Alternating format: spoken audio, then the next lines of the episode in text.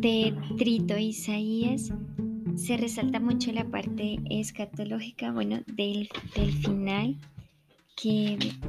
para resaltar, bueno, traigo un versículo del capítulo 66, cuando el Señor, bueno, dice por medio del profeta, yo vengo a reunir a todas las naciones y lenguas, vendrán y verán mi gloria. Que el Señor aquí ya estaba anunciando también como la unidad de todos los pueblos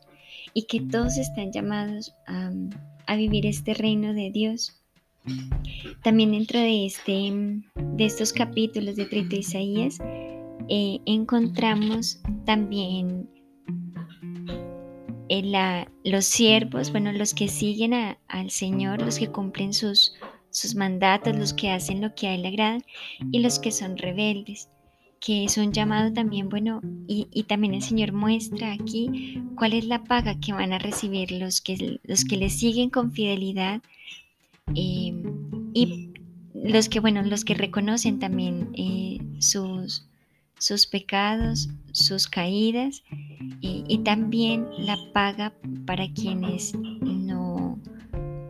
pues no lo siguieron, fueron rebeldes y no siguieron sus caminos.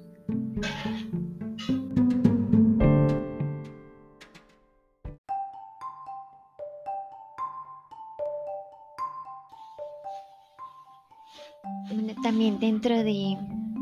del tercer Isaías encontramos el llamado que nos hace, también es, bueno, más que un llamado, es como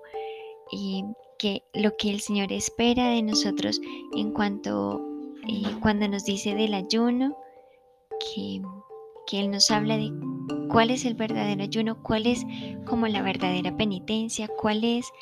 el camino verdadero que Dios quiere y espera de nosotros, que no es tampoco un cumplimiento de, de algunos preceptos, de algunas cosas, sino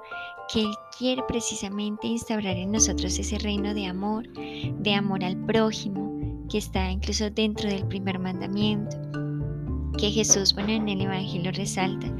eh, haciendo, subiendo, ¿no? Y haciendo lo importante también el amor al prójimo, que primero está el amor a Dios y luego el amor a los hermanos.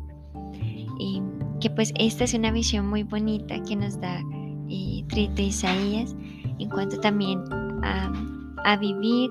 eh, lo que verdaderamente el Señor quiere y es un llamado para nosotros, para seguir